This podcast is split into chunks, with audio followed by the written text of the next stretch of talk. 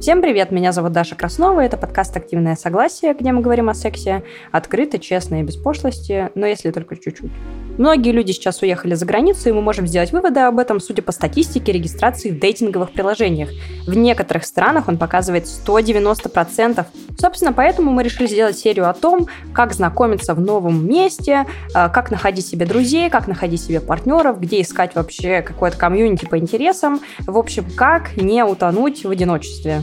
Полезными советами на эту тему поделилась Мария Оленева. Она синхронная переводчица, еще она делает спиддейтинги в Москве, в Питере, в Тбилиси, еще будет много где, так что следите за обновлениями.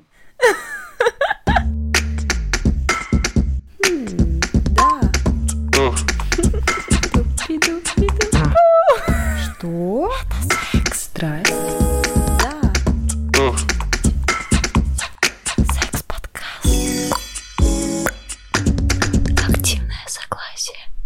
Обсуждаем уехавших. А, уехавших и оставшихся. Кстати, ты вот уехала, ты на, на совсем уехала или ты уехала просто так уехала? А, у меня все достаточно, достаточно необычно, на самом деле. У меня довольно странная ситуация. В конце февраля я была в Турции по своим делам. Я делала себе прививку от коронавируса с этим mm-hmm. э, Pfizer. И когда я узнала новости, я решила, что, наверное, сейчас не самое лучшее время лететь из Турции назад, и просто была в Турции какое-то время. Потом к маю, когда все как бы начало успокаиваться, в смысле, что было ощущение, что сейчас как-то риски более-менее одинаковые, не, не то, что каждый день какая-то новая ерунда, а все ерунда mm-hmm. каждый день одинаковая. Я приехала тогда в Россию и была в ней, пока не началась мобилизация. Плюс у меня была идея, что нужно... У меня есть супруг. У меня была идея, что нужно супруга уговорить как-то нам перемещаться, потому что ну, я одна точно не поеду, я бы сама по себе, наверное, будь я одиноким человеком, я бы февраля уже, наверное, ну, может, я вернулась бы, знаешь, там, сделать апостили, сдать квартиру, вот это все. А в целом, я думаю, что я бы уже так не базировалась бы уже в России. И, соответственно, я вернулась за супругом, и когда началась мобилизация, уговорила его уехать, он сейчас уехал, и я сейчас сама нахожусь в Грузии. У меня длинная командировка. Я сейчас поезжу по разным местам по своим делам, после чего ненадолго вернусь в Россию и потом воссоединюсь с мужем в Израиле, где он сейчас находится. То есть, в общем и целом, мне нравится идея переносить центр жизни куда-то, и мне не нравится идея относиться к этому как навсегда, потому что я несколько раз уезжала и возвращалась. Я четыре года жила в Мексике, пожила, вернулась. Я жила год в США, ну, в Мексике, потом в США, потом в России, но все равно в общем, у меня есть опыт уезжания и возвращения. Я понимаю, что ничего, скорее всего, не навсегда. И сейчас мы пока в Израиле зимуем. И, mm-hmm. может быть, после зимовки какое-то время еще находимся. И там смотрим в зависимости от того, что будет происходить, куда дальше, назад или куда-то еще. Или оставаться в Израиле. А вот интересно, кстати, ну, э, почему мужчины уезжают от мобилизации, я понимаю. Сейчас задам вонючий просто вопрос. Но ведь Израиль Давай. тоже находится в конфликте. И э, Израиль есть агрессор, угу. ну, такой же примерно, как и Россия сейчас. И э, в Израиле такая же пропаганда, как и у нас. У меня есть ожидание, что э, всякая эта идея с уезжанием именно по политическим причинам в стиле страны-агрессор, это, наверное, хороший ход, если ты какой-то инфлюенсер, если ты известный человек, чтобы дать понять кому-то что-то, типа, что вот я влияю на мир тем, что я даю понять. А я не считаю себя инфлюенсером, у меня довольно небольшая аудитория, и в основном она не про мои личные выборы, а про сервис, который я делаю. То есть люди, которые на меня подписаны, в основном подписаны на меня не потому, что я им интересен как человек, а потому что я делаю сервис. И я не чувствую, что от того, что я там уеду, приеду, вообще кому-то будет разница. И мне кажется, что это нарциссично и высокомерно немножечко думать, в смысле, это такая немножко комплекс с манией величия, когда люди такие, типа, вот я уеду, потому что прекрасный я выбирает с собой поддерживать. Мы никому особо не нужны ни здесь, ни там. И где мы находимся, влияет больше на наши там, доходы и на нашу деятельность, чем на страны, где, ну, кроме как если там миллион человек, и ты можешь переехать, и за тобой переедут там стада людей, тогда да, тогда ты переезжаешь, и ты правда можешь там что-то поменять. Я не думаю, что в моем случае это вариант. Я уезжаю, потому что мне кажется, что мне важно работать в спокойном состоянии, мне важно заниматься развитием своего проекта, и я вижу, что сейчас российский рынок проседает, и я вижу, что сейчас тоже небезопасно делается у меня queer-friendly проект. И кажется, сейчас делается небезопасно развиваться в эту сторону. Похоже, что те тенденции, которые сейчас есть, будут мешать мне развивать мое дело. И помимо этого я ожидаю, что мужу, вообще мужчинам сейчас не супер безопасно, вне зависимости от того, какая у них политическая позиция там находиться. И люди выбирают там, где безопаснее, это замечательно. Если все люди так будут делать, мир будет гораздо лучше. Кажется, лишний героизм полезен только если ценой этого героизма можно купить что-нибудь дорогое. А героизм, в ответ который ты покупаешь ничего, это просто трата денег. Это взять стопку бабок, бабок и поджечь их или разорвать.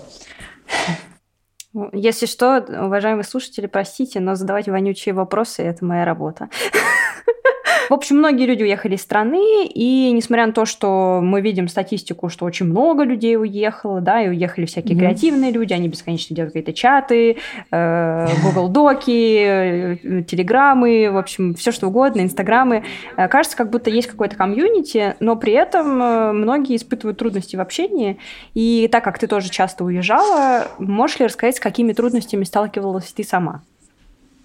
Прежде всего, я сталкивалась с трудностью, что из-за того, что я поменяла свой круг – вокруг меня оказались люди, которые я в обычной жизни бы не очень стала с ними общаться. Вот в Мексике так было. Хочется сказать, что это очень классное признание, что иногда, э, э, ну, скажем так, в безвыходной ситуации да. мы действительно начинаем общаться с теми, с кем, ну, могли бы и не заобщаться никогда. Ну да, но это не в смысле, что типа ты там врешь человеку и говоришь ему, что я тебя дружу с тобой в дело, а сам на самом деле его не видишь. Не так происходит. Это происходит потому, что типа у каждого человека есть некоторые социальные потребности, и мы делаем выбор. те люди, у кого есть обычно как это спрос и предложение, да, что там у меня есть возможность потусить с Машей, а есть с Петей возможность потусить. Mm-hmm. Там, допустим, с Машей мы обсуждаем Дитковского, а Петя алкоголик, и я такая, типа, ну, когда я захочу выпить, я пойду с Петей, к Пете, а сегодня к Маше. Ну, или что-то в этом духе.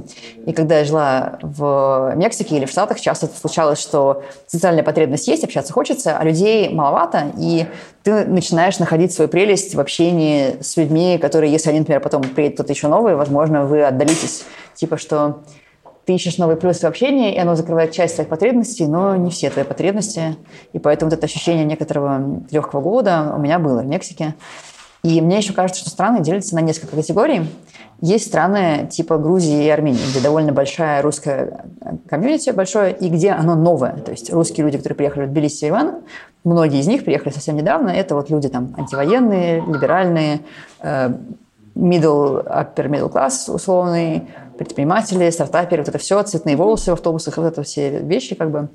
Это одна история. Потом есть другая история, есть страны типа Австрии или Германии, где русское сообщество есть, но оно, многие из этих людей уезжали очень давно, это иммиграция 90-х годов, да, есть много людей уезжало в 90-е, и там уже все так ну, утряслось, и там русские люди факт их русскости не сильно тебя с ними сближает. То есть в Ереване, в Тбилиси, в Стамбуле обычно, если человек русский, у вас дофига общего. Не потому, что вы оба русские, а потому, что у вас похожий жизненный путь. Вы там жили в Москве, в Питере, работали на какой-то айтишной работе, или преподавателем были, или что-нибудь еще делали. И вот вы, mm-hmm. или там жена такого человека. И вот вы в Стамбуле условном. И есть страны, где русских почти нет, типа Мексики где русских мало. Ну, в смысле, есть, но типа в отдельных городах есть какие-то сообщества, но в целом по сравнению с Грузией сильно меньше процентное соотношение. При этом еще, мне кажется, местные бывают двух типов. То есть есть страны, где очень легко интегрируются в культуру. Это даже Мексика, где люди те рады, им прикольно с тобой болтать. Они говорят на языке, который несложно изучить, и очень толерантны к твоему низкому уровню языка поначалу. Есть страны типа Китая или Таиланда, где с местными дружить очень тяжело, потому что мало людей владеет английским, а местный язык очень сложен для изучения. И вот во всех этих странах история будет разная, как социализовываться. У меня в Мексике вот главная сложность была, что русские и не русские, с которыми я общалась, э, многие были немножечко не из моей когорты, то есть они переезжали как вот ну, сейчас, например, сейчас я в данный момент в Тбилиси, я вот сижу здесь вокруг меня все люди, с которыми я уверена, что я была бы рада подружиться, если бы они были не будете дружить со мной. вот. А там такого чувства не было, мы были довольно далекими с многими людьми, с кем я сталкивалась.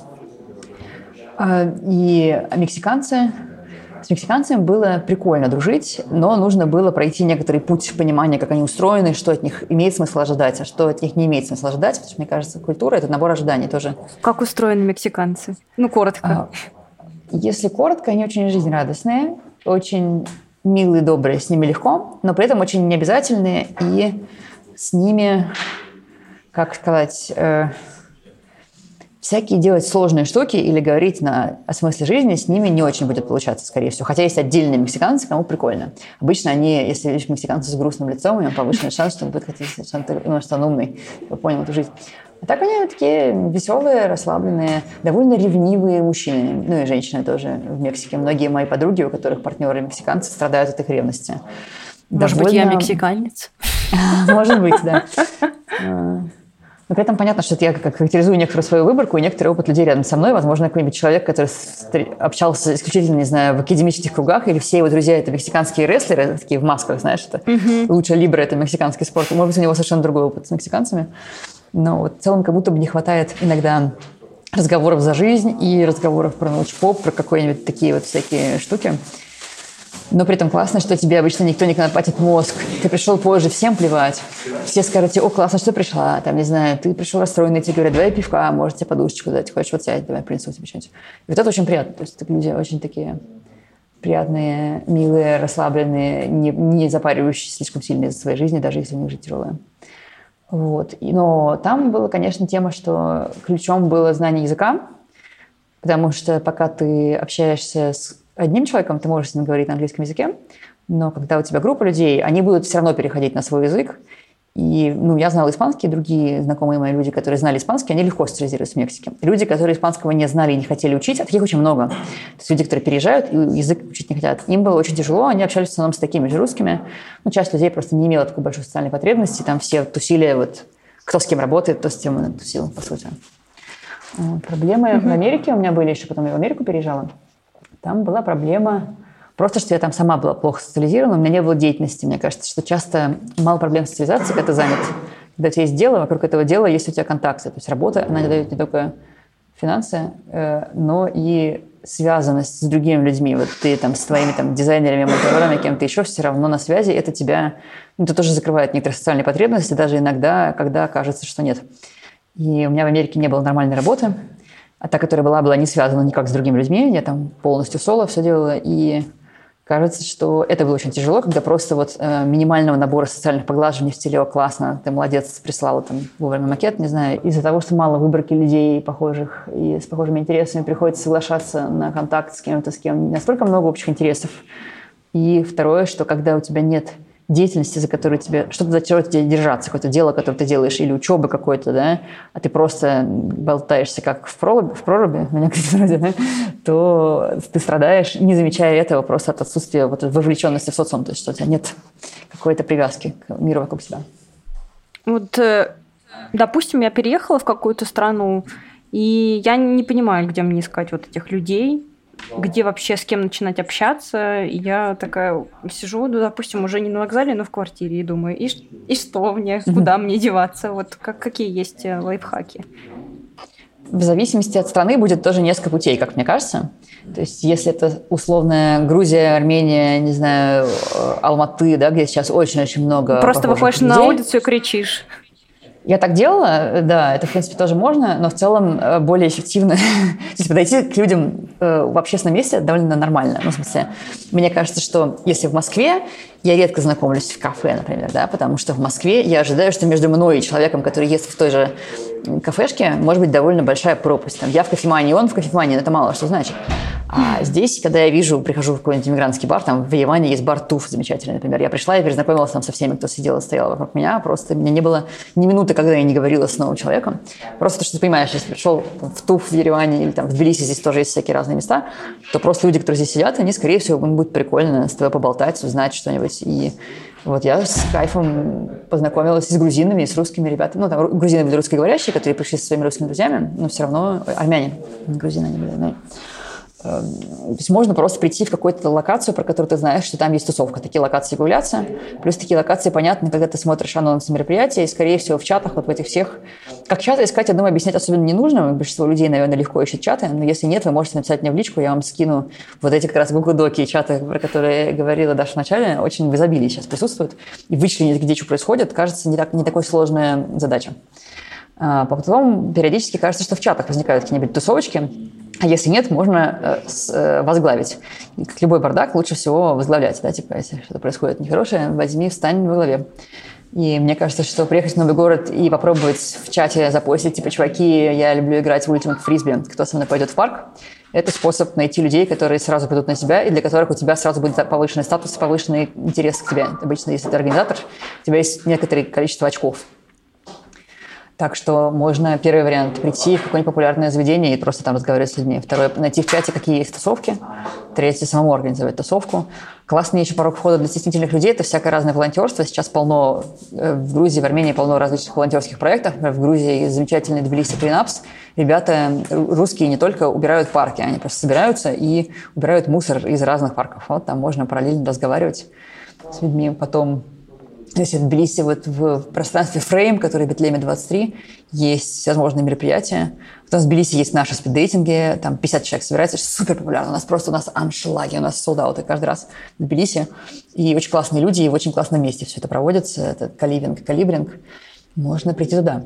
Перевание я пока ничего не делаю, но хочу вообще тоже начать делать спиддейтинги. Но вот есть да, всякие бары, есть всякие мероприятия какие-то открытые микрофоны. В Стамбуле тоже есть открытые микрофоны. И там, не знаю, что стендап. И просто э, люди собираются, пишут там у нас там бизнес-завтрак или что-нибудь такое. На все это можно выползать. При этом есть это класс стран, класс стран А. Давай назовем класс А в плане коммуникации страны, где очень большая вот эта новая классная русская тусовка.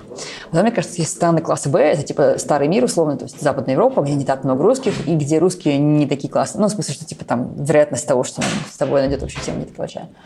И там бы я себя... Ну, главный вопрос это, а что туда, собственно, переехал? Как правило, у тебя есть, ну, если это Западная Европа, а не Грузия, скорее всего, есть какой-то ответ. Есть, например, учишься в универе, или ты получил там какой-то, не знаю, офер, да, работа. И можно через то, зачем сюда поехал, искать варианты, где знакомиться. То есть просить коллег, а знаешь ли ты еще там, не знаю, прикольных людей, которые собираются периодически, я хочу походить на тусовки, поводи меня на тусовки. Потом, ну, если ты студент, понятно, там куча вариантов социализации, какие студенческие тусы. Можешь самому организовать, опять же, студенческую тусу. Если еще есть прикольный способ социализации через хобби, я вот его использовала, когда приезжала в новые города не с целью там жить, а просто, например, я танцую леди-хоп, я везде прихожу, где танцуют леди-хоп или бачату или что-то еще, и там у тебя есть такой плюс, что не нужно напрягаться и думать про тему разговора, ты можешь просто говорить про танцы. Или если ты, не знаю, играешь в футбол, играешь в бадминтон, что-то еще, можно все делать. Радикальный способ для крутых людей – которые крутые, отважные, это организовать собственный каливинг. Я так делаю каждый раз, когда я переезжаю. Я снимаю большую квартиру, живу там с друзьями, и тогда друзья, сами, люди сами приходят. То есть если там э, ты, допустим, не один переехал, а ты кого-то знаешь, или ты нашел чат, есть куча там шеринг жилья, куча чатов, найти, если ты тот человек, который нашел квартиру, тебе найти других людей и выбрать из них тех, кто тебе понравится, будет не очень тяжело. И вот мы снимали коллективную квартиру в Турции, например, у нас постоянно были турции, мне кажется, все клевые русские люди каши были у меня дома просто потому, что, ну, когда ты начинаешь это делать, если небольшое место, люди начинают да, приходить. Ну и третий вариант, самый тяжелый, это если ты переехал в условную Анголу и живешь в военной части, тогда сложность будет социализация, тогда я просто искала бы хоть кого-то. Ну, вот в африканских странах, например, я тоже доходила на танцы. Я Каучсерфинг есть такой комьюнити, оно уже умирает немножко, но вот э, в некоторых местах оно еще живо, можно через каучсерфинг кого-то искать. Потом английский клуб – прикольный способ найти людей, если ты в стране, где непонятный язык найти какой-нибудь английский клуб Бангкока, потому что там будут люди, которые как минимум знают английский, если ты сам нормально знаешь английский, с тобой будут захотеть дружить, просто потому что там, ну, вы пойдете попить кофе, и заодно это бесплатная практика для этого человека, да и для вас тоже, ну, и там просто э, можете лучше больше узнать о мире. Потом еще способ для меня знакомства в Азии был, что я волонтерила как учитель английского языка. Но можно еще работать как учитель английского языка. И типа, вот я с людьми из школы общалась, там другие преподаватели как минимум были. Какие еще есть способы? Спорт всевозможные, движухи спортивные, собаки в дворе, знаешь, если у тебя есть собака. Ну, собаки – это вообще топ. И дети, по-моему, также функционируют. Можно тоже... Там не все родители одинаково полезны, но в целом... Потом организовывать походы тоже прикольная штука. Если не нравится такое быстрое знакомство, вот у меня бывший муж так делает, он в Турции организует походы. Ну, в смысле, что он любит хайкать, и можно найти просто простой маршрут, нагуглить, если ты в стране, в которой есть маршрут. Швейцария идеальная страна, Великобритания отличная страна. И просто кинуть клич в группе, что я хочу пойти в поход. Так, если тебе люди не нравятся, ты можешь уйти вперед от них. Если, наоборот, один понравился, можешь с ним говорить. Вот. И всегда, если ты хоть чуть-чуть организуешь или волонтеришь, или помогаешь, у тебя лишние очки. Окей. А вот, э, допустим, ты рассказываешь, что ты познакомилась с кучей людей в кафе, но при этом, скорее всего, было так, что ты со всеми пообщалась, но ушла все равно, типа, одна, потому что вряд ли ты со всеми обменялась контактами, инстаграмами и все такое. Ну, то есть, как в этом смолтоке mm-hmm. обнаружить вообще э, какого-то человека, с которым ты за- замэтчишься, да, и, ну, там, надолго его себе оставить?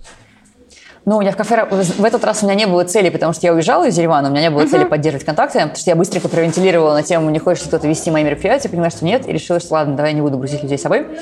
Но вообще я знакомилась в кафе так, чтобы потом общаться. У меня есть один приятель, с которым я просто подкатила к нему. Он симпатичный, я к нему подкатила в кафешке. И потом мы приятельствовали еще там очень долго. А у вас а, что? А у вас что, открытые отношения с мужем? Стало а, любопытно. Да. Многие вещи, про которые я говорю, могли быть 20 лет назад совершенно спокойно. Но да, вот Ереван, Тбилиси – это все новая история. А я не знаю, сколько тебе лет тогда. 37. То есть я последние 20 лет занимаюсь тем, что э, знакомлю людей. Ну и последний вопрос тогда. А почему ты, а, ты, а на что ты так много путешествуешь? В Америке, в Мексике, это просто такие направления. Я жила там. Не так просто туда как бы попасть. В Мексику меня я туда поехала, потому что мне сделали офер, мне предложили работать э, тургидом. Я сначала работала, ну, на самом деле, продажником, потом гидом, потом организовала свою компанию, и у меня была ИПшка своя. Сейчас я несколько у меня работ, я организую спиддейтинги, и есть города, например, Тбилиси, здесь есть спиддейтинг. Одна из целей моего нахождения сейчас в Тбилиси. Я общаюсь вот с региональным директором по Грузии, прекрасный Миша Петров, у него офигенный блог про Грузию. Можно, называется, ну, у него есть общий блог, который называется «Это блог Миш Петрова», есть еще отдельные блоги там по разным штукам.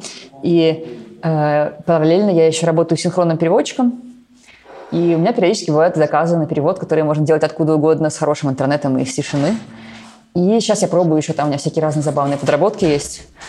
Но это было не всю мою жизнь, то есть я 20 лет этим занимаюсь, плюс-минус. Поэтому вначале я путешествовала на отложенные деньги, просто очень дешево. Мой бюджет был 5 долларов на двоих за день. Но это были еще те годы, то есть это 20 лет назад. Угу. Мы ездили по Европе с подругой, типа у нас 21 доллар за, что-то, за 4 недели, что ли, было потрачено. Ого. Евро, 21 евро, да. И просто мы ездили автостопом, спали в палатках или через каучсерфинг, и это было очень дешево, это было дешевле, чем жить в Москве в среднем. А, ну, слушай, там просто там ты не будешь пить пиво в баре, ты купишь пиво и придешь домой, потому что, ну, типа, ты же в путешествии. И угу. кажется, что у меня многие мои путешествия бывали, что я трачу в путешествии меньше, ну, чем э, обычно. Сейчас немножко другая история, что я работаю, и мне из-за того, что я работаю, мне я не могу жить в хостеле, потому что нужно синхронить. Мне нужно жить в, ну, в комнате, в отеле, там, где-то в отдельном, короче, пространстве. Потом какое-то время у меня была история, что я работала на сезонной работе. Вообще, что делать путешественник? Как, как жить и путешествовать? Одной вариант – это иметь удаленную работу – Второй вариант – это иметь работу, которая делается в разных местах. Не знаю, ну, многие переводчики, например, ездят в командировки, да. Ну, сейчас эта отрасль в жопе, сейчас не идите в переводчики. Если вы меня слушаете, вы студент, то выбирайте что-то еще. Э, еще один вариант работы. Часть людей занимается какой-нибудь работой в стиле играют на гитаре, собирают деньги на еду в шапку, но это не во всех странах есть. Или какие-нибудь там, не знаю, устраиваются работать в хостел на время, потом едут дальше, или рисуют там портреты, или какая-то такая, ну, форма такого около попрошайнической всякой деятельности. И часть путешественников имеет сезонную работу. Например, многие промышленные альпинисты работают, когда нужно снимать сосульки или мыть окна в торговых центрах.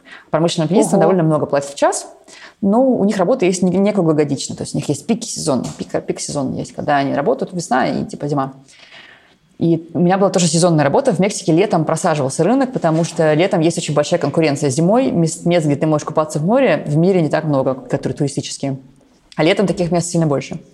И поэтому я уезжала на все лето, путешествовала, я всю зиму работала в Мексике, летом там по Австралии колесила, или там другой год, вот я ездила там на Кубу, сейчас все на Бали или куда-нибудь mm-hmm. туда, в Таиланд. Типа к весне все перебираются куда-нибудь там в Турцию, да, в Каш, условно, где офигенная погода. Потом к лету куда-нибудь там в, в около, ну, многие летом в России, если можно находиться в ней, если там человек не судим или что-то еще. Как ты думаешь, почему люди возвращаются обратно? Я говорила с несколькими вернувшимися, и часть людей имеет очень мало опыта переездов, и для них это очень серьезный стресс, и кажется, что по сравнению с угрозой смерти все-таки стоит уезжать, а по сравнению с угрозой вроде бы никто пока не умирает, уезжать не стоит. То есть, типа, куча людей, когда уезжала, бежала от чего-то страшного, и когда этого страшного не произошло, ну или произошло, но психика адаптировалась, и не, не, не возникает вот этого чувства, что типа каждый день какие-то ужасы, ужасы, ужасы, ужасы то люди возвращаются в более привычный круг. Многим людям еще тяжело адаптироваться в новой стране, потому что помимо социализации есть еще куча всяких бытовых аспектов, которые ты просто привык в России делать определенным образом, поэтому они у тебя не дежурут, э, ну, как есть это первая, вторая система, да, мы можем вдумчиво что-то делать, можем делать на автомате. Например, в Москве ты на автомате входишь в метро, карту тройку прикладываешь, спускаешься по эскалатору, и ты знаешь, куда тебе ехать. Ну или в худшем случае ты смотришь там в Яндекс транспорте, да, как, как проехать.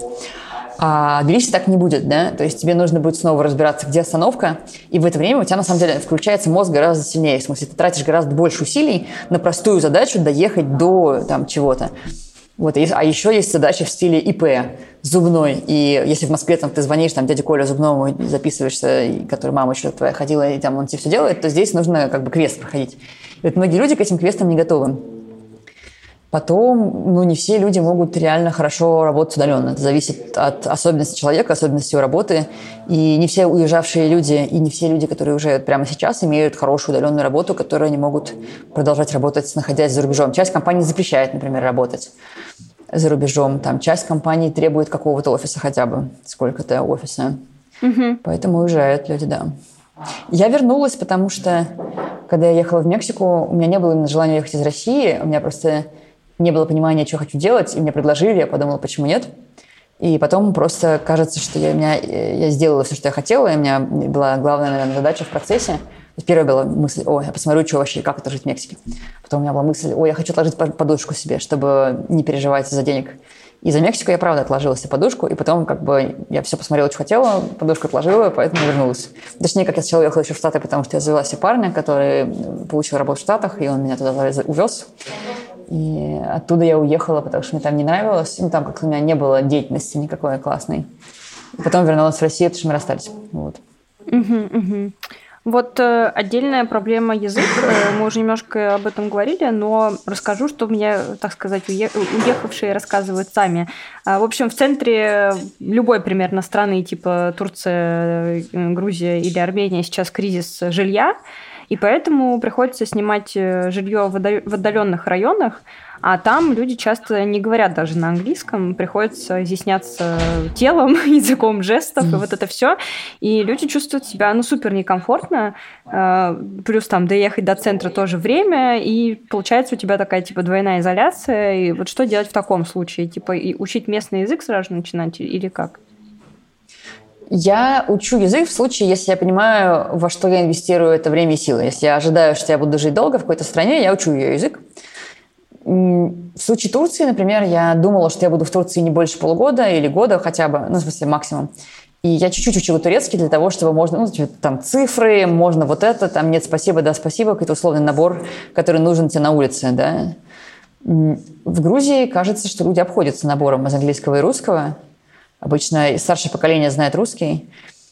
И, ну, только, может быть, в маленьких городах это не так, не знаю, в крупных городах, кажется, хватает. В Иване у меня было ощущение, что вообще почти все знают русский. То есть я прям ни разу, я пробовала говорить по-английски безуспешно. По-моему, с одним человеком за все время в Ереване поговорил по-английски. Вот Турция, да, в Турции английский не знают. Если ты живешь в какой-то Анкаре, то у тебя будет сложности. Но я бы сразу шла учить хотя бы сколько-то турецкого, потому что тебе обычно не нужно, для того, чтобы решать проблемы, тебе обычно не нужно знать турецкий в совершенстве. Тебе нужно знать его там на каком-то уровне, который достигается за там, пару месяцев обучения. Но при этом кажется, что во все эти страны люди все-таки едут не настолько надолго. То есть, если бы понимала, что я в Турции только пока не получила португальскую визу, то я бы не напрягалась. Я бы просто нашла себе какого-нибудь приятеля турка, который знает английский, просила его помочь. Ну, у меня в каше так и было. Я нашла в Тиндере, замычилась. Я искала больше друзей, то есть я не, не то, чтобы хотела каких-то отношений, просто думала, типа, кто вообще есть прикольный. И мы замычились, и мы дружили. Вот он мне помогал, когда мне нужно было что-то на турецком сделать. НН, и НН вместе хотели оформлять мне. Вот ты здорово сейчас сказала про чувака из Каша, потому что есть занимательная статистика. Очень рада, что ее так быстренько уже проанализировали. Mm-hmm. Итак, я зачитываю. Значит, по данным сервиса Мамба в Армении число регистрации после 21 сентября выросло на 121%. Казахстанский сервис Тиама показывает рост в 190%. Турции, Беларуси, Израиле и даже Монголии э, тоже замечен рост. Э, как мы уже поняли, видимо, не все эти люди идут искать отношения, а что идут искать все эти люди? Ну, потому что рост в 190% это, конечно, классно звучит. Я думаю, что всего того же, чего они искали до этого, то есть просто своих людей, с кем общаться, какого-то ощущения новых связей, что что-то меняется, что ты знакомишься с кем-то новым, что-то положительное происходит в твоей жизни. Потом, ну, кто-то и отношения, мне кажется, что на фоне событий последних люди расстаются в том числе кто-то ищет посмотреть, что как. Мне кажется, часто же история, что у Тиндера главный, на самом деле, главный запрос, который решают пользователи Тиндера, это что я смотрю на людей, которые меня лайкают или могли бы лайкнуть и понимаю, что я кому-то нужен. Кажется, Тиндер в основном это продает на самом деле. Вот э, и у тебя так сложилось, и в целом такое ощущение у меня создается, когда я разговариваю с людьми. Многие семьи разделены. Ну, мужчины, например, уехали, mm-hmm. женщины остались, либо они еще не, не уехали вслед за своими мужчинами, либо они просто разъехались на время. Вот. И, соответственно, э, такой вопрос, э, как думаешь, будет ли рост измен, будет ли рост э, развалившихся семей, и вот это все я думаю, что да. И я думаю, что те отношения, которые держались на привычке, особенно сильно пострадают, потому что привычки-то нет больше. То есть мы оказываемся в непривычной ситуации. И те люди, которые жили друг с другом просто по инерции, сейчас уже инерция не работает. Вероятно, им будет сложнее. А как вот э, как сохранить отношения на расстоянии? Потому что, ну, даже психологи говорят, что это не самая лучшая история. Ну, в плане, что угу. быть далеко, когда ты далеко, ты все равно у тебя возникает новый опыт, у тебя возникают новые знакомства, угу. плюс ты переживаешь какие-то сильные эмоции э, один, и, соответственно, человек, ну, как будто бы немножко теряет актуальность текущий твой партнер. У меня был опыт длинных отношений на расстоянии, когда мы 9 месяцев были на расстоянии, а потом 2 года были вместе физически. И мне помогала конечность, понимание, что это такая фаза, что у нее есть четкий и ясный конец. Вот сейчас тоже я понимаю, что в конце ноября я приеду к мужу. Что до конца ноября мы в разных местах занимаемся своими делами. Как только будет тот момент, когда это будет удобно и правильно сделать, мы воссоединимся. И да, вот тем, кто на расстоянии временно, тем проще обычно, потому что они понимают, что вот, например, сейчас я там доделываю апостили, продаю квартиру и еду к мужу, или, например, сейчас муж получает иммиграционную какую-то визу и забирает меня как своего плюс один. А годами быть в отношениях на расстоянии, мне кажется, в моногамных довольно сложно. То есть мне не очень понятно, как моногамные люди, которые долго на расстоянии решают вопросы секса. Ну, кто-то, может быть, встречается периодически. Тоже же часто, если муж уехал, а жена осталась, они могут, когда спадают цены на билеты, встречаться в какой-нибудь третьей стране, куда обоим близко лететь, в Турции, например. И кажется, что да, в ситуации, когда, допустим, какую-то долгую визу ждут или какая-то еще есть проблема, можно просто периодически пересекаться. И, и это тоже помогает сохранить и общий опыт, и все такое. Мне самой норм пару месяцев не видится, но в целом я предпочитаю тоже надолго не расставаться со своими партнерами. Но так у меня просто тоже, я часто по командировке, по работе, и мы с мужем нередко берем отпуск в разное время, потому что не можем одновременно взять. Или разное хотим от отпуска. Поэтому мне кажется, что несколько месяцев для, ну, не беда в целом. Хотя, может, для кого-то это иначе. А как думаешь, есть ли смысл, когда ты не очень понимаешь? Ну, допустим, ну, работа, например, у одного партнера, который не позволяет уехать из страны. Ну, такая работа. А, а другой человек переехал, и вы не очень понимаете, когда вы конкретно встретитесь. Стоит ли обсудить этот момент, что типа там на этот период у нас, не знаю, другие договоренности. Или там, если что-то произойдет, мы друг другу об этом не рассказываем. Ну, типа, что-то серьезное обсудить как взрослые. Ощущение, что сильно зависит от того, что это за пара, какая у них вообще коммуникация изначально. Я бы обсуждала, конечно.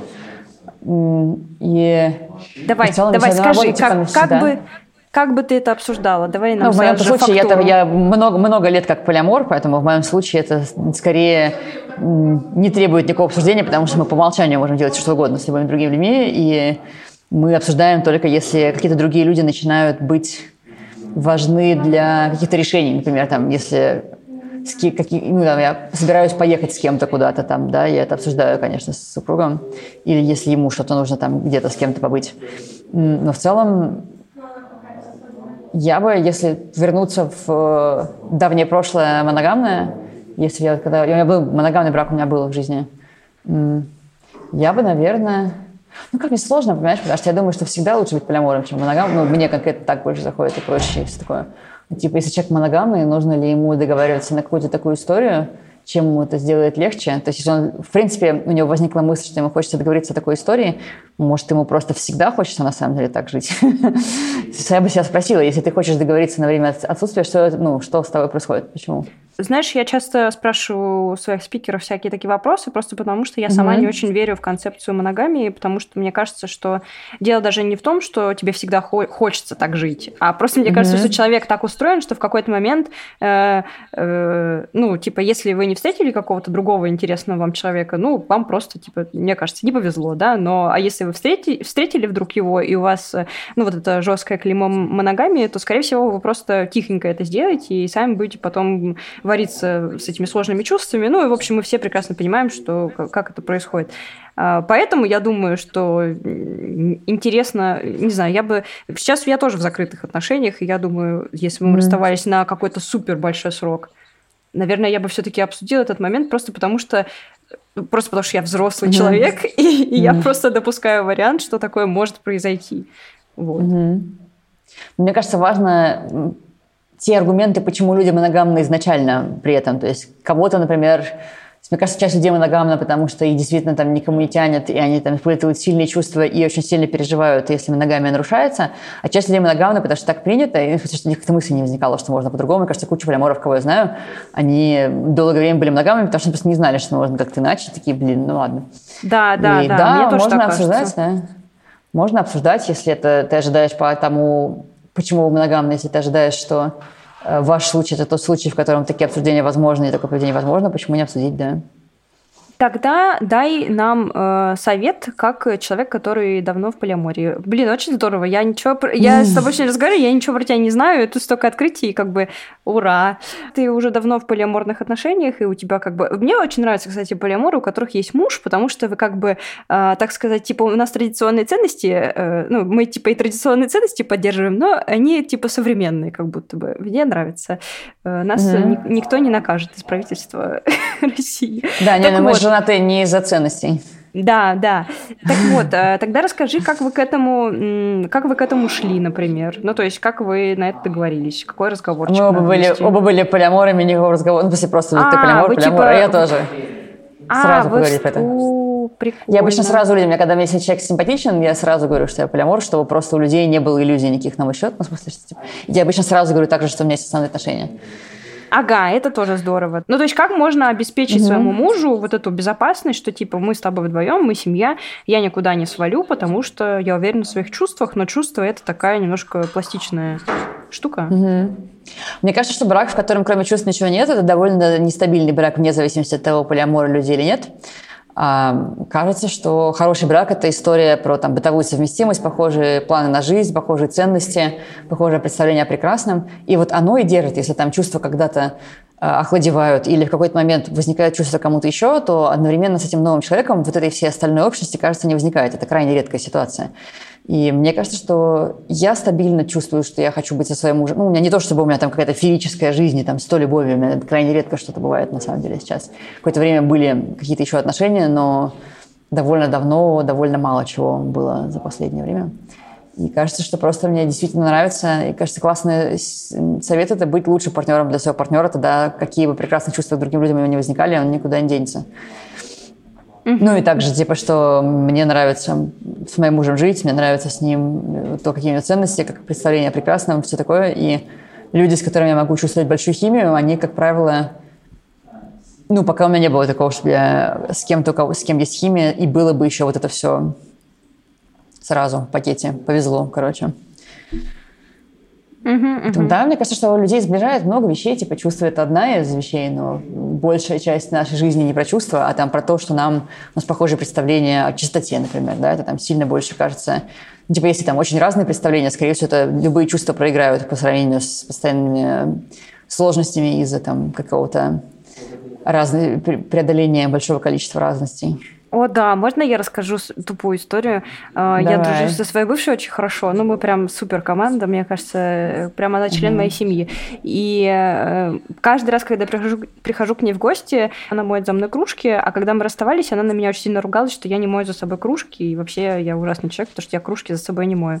И я такая говорю, а вот э, Лена, новая моя девушка, угу. она типа спокойно моет кружки и вообще никогда не запаривается насчет того, что я их не мою, потому что я делаю что-то другое, и мыть кружки ей вообще за мной не составляет никакого труда. Немытые кружки mm-hmm. стали просто мемом нашего общения, потому что э, она к этим кружкам была очень... Ну, она была сосредоточена на том, что я забываю помыть кружку или стакан. Действительно, какие-то бытовые моменты с какими-то людьми супер матч происходит, и другому просто несложно что-то сделать, а тебе не сложно сделать что-то другое, а бывает совсем наоборот, и какая-нибудь вонючая кружка из-под чая может стать причиной вообще глобального скандала и Армагеддона. Допустим, э, мы находимся в другой стране, и ну, наш партнер где-то далеко, как твой муж mm-hmm. сейчас. И ты его любишь, все хорошо, у вас прекрасный mm-hmm. быт, ты выбираешь быть с ним, но тут другой человек тебя сильно поддерживает, тебе сильно помогает. И вот часто у людей возникает такая штука, когда э, благодарность и интерес, и вот всякие теплые штуки смешиваются, и ты порой не понимаешь, Э, ну, то есть это просто благодарность и восторг от того, что он такой классный и помогает, угу. или это какие-то уже чувства больше, и ты такой, блин, что происходит? Как здесь выстроить границу и что вообще с этим делать? Я, если у меня есть основной партнер, я обычно говорю всем партнерам, ну, всем людям, с кем я общаюсь, что у меня есть основной партнер заранее, и что в целом у меня есть приоритет, ну, я понимаю, что все может поменяться, да, жизнь непредсказуемая, и люди из моногамных отношений уходят, и из длинных моногамных отношений уходят. Но в целом кажется, что вот этим людям, которые помогают, важно сразу провести им границу, объяснить, что я в отношениях просто в открытых. Типа то, что с тобой взаимодействие, говорит о моем желании взаимодействовать, а не о том, что у меня какие-то намерения на твой счет. Ну, в смысле, можно это как-то смягчить и сказать это вежливо, что типа у нас важная история, что у нас есть совместный план. Ну, я, как я делала, говорила, что у меня есть совместный план с моим мужем. Я собираюсь к нему переехать. Вот, у нас сейчас просто документ, ну, волокита с документами, которая отсрочивает этот э, период. И дальше просто общалась, как общается, и люди понимали, были в курсе. То есть, а меня в плане, чтобы меня не сносило, меня, в принципе, как-то не сносит. Я довольно какой-то устойчивый человек, кажется, в смысле, что я могу испытывать сильные симпатии, какую-то сильную химию к людям, но это не приводит к тому, что я решения какие-то принимаю на основании этой химии. Угу. Так, допустим, я в другой стране, и мне уже очень плохо и скучно от одиночества, и вот возникает какая-то тусовка, куда все приходят, и вроде как плюс-минус люди, с которыми мне будет интересно, но мне очень тревожно, страшно, и прям не могу собраться, как пойти, что делать. Первая мысль это сразу там, выпить бокал вина. У меня тоже. Да, да, да. Я бы, наверное, выпила бокал вина, ну, если только вам это позволяет ваша ситуация. И может быть, позвать кого-то с собой. Прикольная история – это как-то смягчить себе вот эту историю, договориться с кем-то еще, что ты пойдешь не одна, если ты кого-то хотя бы знаешь. Обычно, потому что если ты узнала про эту тусовку, вероятно, ты от нее узнала о ней от кого-то. Ну, может, конечно, в чате там написали, да, но большинство людей, кажется, узнают от других людей. Потом я бы, наверное, если я пришла какой-то непонятной тусовкой, там никого нет, кого я знаю, я туда иду, и мне тревожно. Но я посмотрела, что я боюсь. Типа, я боюсь, что там люди будут отстойные, и решить себе, что тогда, что я уйду, если будут отстойные люди. Я засекаю 15 минут по таймеру, когда он бибикает. Если я все еще думаю, что они отстойные, ухожу. Потом, если я тревожусь, что, что там будет среда какая-то некомфортная, больше спросить организатора, что там за среда. Если я боюсь, там, что там все пьяные, спросить, типа, а что по алкоголю? Они скажут, о, там мы зеленый чай только пьем. Я такая, о, ништяк. Эм, или наоборот, фу, как скучно, пойду нажрусь. Эм, какие еще могут быть тревоги? Что просто типа надо будет э, социальную батарейку разрядить. Можно придумать и пойти на тусовку, где меньше разряжает социальная батарейка. Например, многие интроверты, им тяжело, когда громко, и они не любят ходить в бары из-за этого. Ходят в, тех, в тихие места. Хоть на вечеринки, которые домашние или которые на открытом воздухе. Там не будет шумно, скорее всего. Но будет менее шумно. Потом, что еще? Ну, просто дать себе легко уйти, если сложно. Мне кажется, не надо себя прям заставлять, заставлять. Если прям не идет, так не иди. А если ты чувствуешь, что что-то долго не идет, сначала сходи к психологу, спроси его, может быть, он лучше с этим разберется. А если такая именно легкая лень, то можно себе придумать вот док-мотиваторы в стиле забиться на этой тусовке, позвать на нее. Можно написать организатору, можно ли позвать плюс один, дальше позвать какого-то знакомого человека и понять, что если ты не найдешь на тусовке никого интересного, ты будешь хотя бы с ним говорить. Знаете, какая у меня есть херня? Я могу... Я, в общем, меня все всегда зовут на тусовки, потому что на тусовку, когда я прихожу, я типа в, в центре внимания, со всеми ага. трендю и все такое, но пока на уровне я собираюсь, я проебываюсь по всем фронтам. Я говорю, да-да-да, я приду, и в итоге не прихожу. Мне вот реально очень сложно туда дойти, собраться, потому что часто я действительно не понимаю, типа, ну, мы вроде уже потусовались, ну, будет все одно и то же, типа, просто тусовка, просто танцы. Ну, то есть до того момента, момента, пока я туда не попадаю, я самый, как не то чтобы интровертный, но вот мне трудно ну, как сказать, mm-hmm. найти в себе мотивацию, чтобы идти на тусовку, вот так вот. А на всякие там музеи, кофе пить, прогулки, это я легко. В общем, тусовки стр- странно. Mm-hmm. Ну, наверное, потому Можно что много работы. Да, наверное, из-за работы.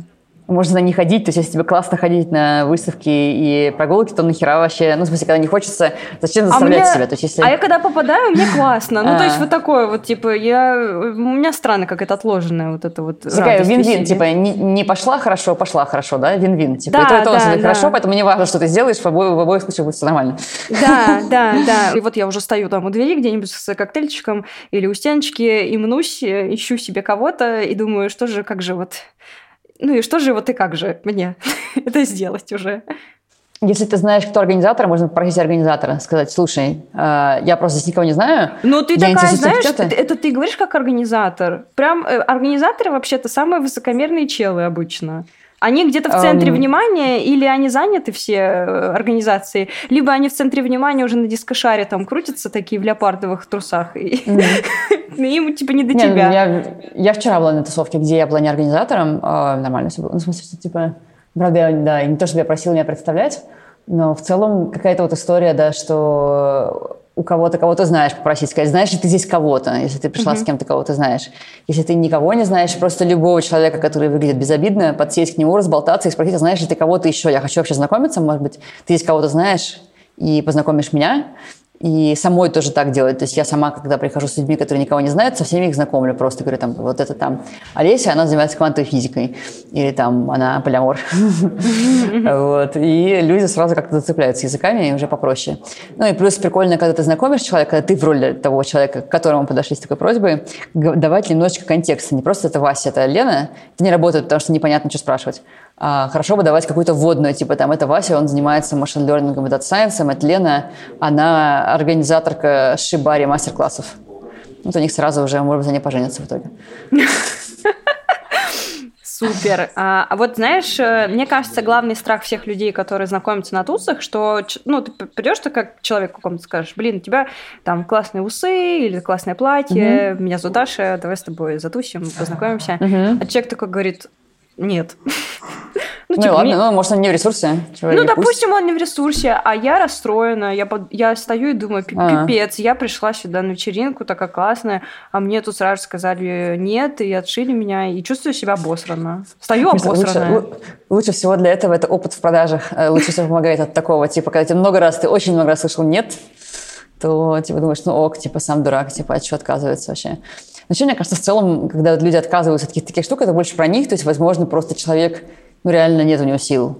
Uh-huh. Или, может быть, он сам стрессует очень сильно. Ну, люди редко отказываются, потому что ты им не нравишься. В смысле, либо, если, может быть, не знаю, тут, мне кажется, две ситуации. 90% кейсов – это когда человек просто не, не хочет общаться не из-за тебя. Он просто именно общения не хочет. Если бы другой человек подошел на твое месте, он тоже бы отказал, скорее всего. И второй класс ситуации – это если человек что-то не так делает, ну, грубо говоря, человек у него там разит изо рта, или он, не знаю, как-то очень навязчиво себя ведет. Но это легко проверить. Это если ты к нескольким людям подошел, и тебе все отказали, возможно, потом стоит спросить, почему. Но кажется, такие ситуации крайне редкие. Обычно, если один отказал, э, то следующий не откажет. Но опять же, можно не спрашивать, можно ли с тобой там познакомиться, а можно просто начинать разговаривать, начинать знакомиться, типа там, привет, не знаю, можно про тему вечеринки поговорить, да, классно там, а ты всегда приходишь на BDSM свинг. Сколько раз ты был на BDSM свинге? Вот. Ну, условно, Ой, на что то там. На женщины, женщины стартаперши. Ужас. Ну да, ну сейчас много такого, таких тоже вечеринок. Мне кажется, это тренд э, всяких чувственных вечеринок расползается тоже. Вот сейчас кадл пати есть в Тбилиси тоже. Вот это Маша, которая э, Meet Me делает кадл пати в Тбилиси. И такое всякое добавляется, да. Но, мне кажется, если некомфортно, можно еще спрашивать. Можно подойти и сказать, слушай, мне стрёмно, я боюсь, что ты мне откажешь, и мне очень хочется с тобой познакомиться. Если тебе сейчас не хочется общаться, можешь мне эксплицитно объяснить, ну, лучше попроще словами, типа, почему? То есть а человек такой, что, что такое эксплицит? Что? Вот, вот вы уже и заговорили, вот ништяк, все, лед сломлен. Да, в смысле, что, типа, можно свой вопрос задать как вопрос, что, типа, я страшно боюсь, хочу научиться знакомиться на вечеринках. Мне кажется, ты открытым, приятным человеком. Я подозреваю, что, возможно, тебе не хочется сейчас говорить со мной. Как тебе? Поболтаем? О, знаешь, что? Ну, человек скажет, типа, э, ну, давай. Или скажет, бля, что-то нет, наверное. Ты такая, Можешь ли ты... Мне сложно, я чувствую, что моя уверенность зависит, зависит от обратной связи других людей, мне хочется лучше понимать, что происходит. Тебе просто сейчас самому не хочется болтать, или тебе конкретно самому не хочется болтать? Ну, в смысле, это уже, конечно, грустно, но в целом, если сильно хочется, можно Мне не кажется, не уточнить. надо, не надо. Ну, это Потом, зависит потом от тебе еще скажут, что типа, из типа, мне с тобой не хочется, потому что ты плохая какая-то, не понравилась мне. И человек уйдет в слезах. А. Но в целом иногда бывают контринтуитивные такие штуки. Прикольно, например, я ходила на линди-хоп, э, свинговые танцы. Я была очень новичком. Я была на двух, на трех занятиях. Я пришла на вечеринку. И а на вечеринке ходят обычно опытные люди. И я говорила сначала людям, когда меня приглашали, говорю, только я очень плохо танцую, я только начинаю. А в конце я их спрашивала, мне честно сказать, насколько тебе было норм со мной танцевать или нет? И я ожидала, что люди скажут, слушай, ну, блин, реальная мука, ну, потому что я чувствовала, что сложно. Она говорит, ты знаешь, вообще мне прикольнее танцевать так себе, чем стоять. Это было прикольно. Ну, в смысле, что нормально. Не так, ну, в целом ты там неплохо ведешься. Или я вижу, что ты не в ногах, но я вижу, что у тебя ритм есть. И я такая попустилась, мне стало сильно-сильно проще, хотя я ожидала именно негативного фидбэка. Еще у меня было такое же с пением. Я очень боялась петь при людях, и, потому что меня в детстве высмеивали родители за мое неумение петь. Они причем это так довольно прикольно делали, бабушка. Я очень любила одну песню и все время ее пела. И все все время ржали. Какую? И э, на Муромской дорожке стояло три сосны. Или две. Сколько это сосен стояло? И, короче, в какой-то момент я поняла, что они угорают, что это не потому, что им нравится, а потому, что я плохо это делаю, им смешно. И мне после этого как бы на долгие годы отрубило желание петь при других людях. И потом я какое-то время там подпевала тихонечко, знаешь, там кто-нибудь играет, поет, я тихонечко подпевала. А потом в какой-то момент я поняла, что э, хочу петь, пошла на занятия и попросила просто людей послушать, как я спою сложную довольно песню. Я спела ее, и я лажала, и я чувствовала, что я лажаю. Я спросила, как, и они сказали, что ну норм, ну нормально. Нам в школе задали петь одну песню, и я, не знаю, я очень сильно эмпатичный человек, и я ее пела очень грустным, таким детским тонким голосом. И Мгм. родители сначала сказали, что, ну, у меня такой, такой, такой грустный, грустный, такой тоненький голосок, что как будто бы прям они все расплакались уже. И я сначала подумала, что это прикольно и комплимент, потому что когда я в детском саду, например, пела там песни про папу на 23 февраля, плакали все. Вот. э, Да, но потом они начали говорить, что это настолько, типа, грустно, что можно ходить по, маш- по электричке и собирать, типа, деньги. И я поняла, что это, типа, как-то, ну, грустно, но нехорошо, потому что, видимо, это как-то слишком грустно. И тоже очень долго я не пела на людях, Мгм. Э, потому что мне казалось, что у меня, ну, какой-то непонятный голос, недостаточно, не знаю чего, веселый и мощный и все такое. Э, И потом, когда я встретилась э, с- со своей вот девушкой, те- теперешней, сейчасшней, а, я ей рассказала, что раньше я писала песни и пела их каким-то своим голосом, но дома, соответственно, в комнате, и она попросила меня что-нибудь спеть, и, я спела ей песню Дианы Арбениной, не знаю почему, причем была еще ночь, я подумала, ну ладно, меня хотя бы не будет видно, и не будет видно, что я пою песню Дианы Арбениной с красными щеками. И она сказала, что... э, она тоже сказала, что я пою очень драматически, потому что Диана Арбенина Мгм. поет совсем не так, но, типа, ей нравится, что, типа, это было уже какой-то комплимент в плюс, и недавно у меня вот, э, не недавно, летом у меня был ДР, и почему-то так случилось, что мы э, постоянно ну, пили в Питере и пели песни. И в какой-то момент я поняла, что я пою довольно громко, и М. когда я смотрю видео, как мы поем, мне не стыдно. Ну, типа, я не хочу удалить это видео и никому никогда не показывать, потому что мы прикольно поем. Мгм. Все вместе, и я вернулась домой, мне казалось, что у меня этот раскрылась горловая чакра. Я такая, ого. Ну, Класс. прикинь, мы неделю пили и пели песни. Это было здорово очень. Бывают такие случаи, когда ты переезжаешь э, в новую страну, и ты ничего не можешь. У тебя полная апатия, и как будто даже нет сил начать вот это все. Ну, потому что вот это Мгм. выстраивание нового круга и активная коммуникация, это все-таки занимает много сил, даже если ты экстраверт и все такое. Более того, а, вот э, твой опыт все-таки, ну, то есть э, общение на спиддейтинге, общение на танцах, общение через каучсерфинг. Это а, такие места, где люди, очевидно, ну, типа, friendly. А в основном люди Мгм. ходят, ну, допустим, в бар или в клуб. И если ты придешь в бар или в клуб, модный какой-нибудь там в Тбилиси или в Стамбуле или в Москве, например, то люди в основном там будут с лицом, ну, э, как это называется, кислая мина. Типа, такие Мгм. высокомерные чуваки, к которым реально хрен подойдешь. Не А. надо ходить в такие места. Да, вот что делать в такой ситуации? Во-первых, что делать, если у меня нет сил как будто бы общаться, и что делать, если я знаю вот только такие вот места, и мне там трудно? Можно ли там как-то найти социализацию?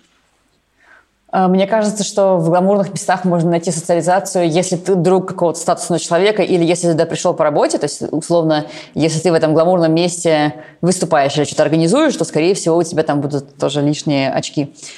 А так, мне кажется, что такого, что только гламурные места в каких-то странах, я ни одну такую страну не знаю, где было бы так. В основном везде все по-разному. Где-то есть студенческие места, есть хипстерские, есть какие-то художники какие-нибудь современные, какие-нибудь еще.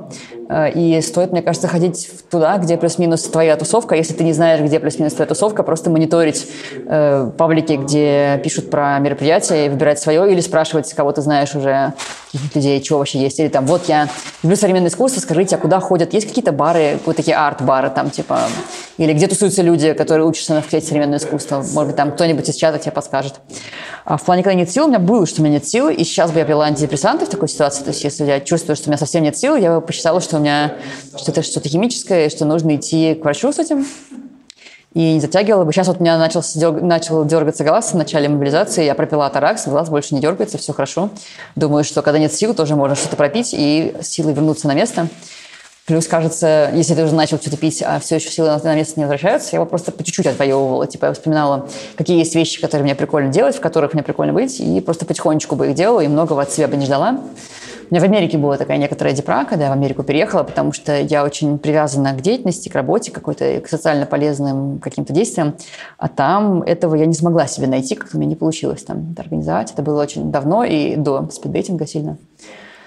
И по мелочам, ну, то есть, да, лечиться, потом э, смотреть, может быть, есть какие-то хотя бы немножко маленькие штучки, которые нравятся, потом вспоминать, а что нравилось, пока были силы, и пробовать это делать, даже если не очень хочется, потому что, возможно, в процессе захочется.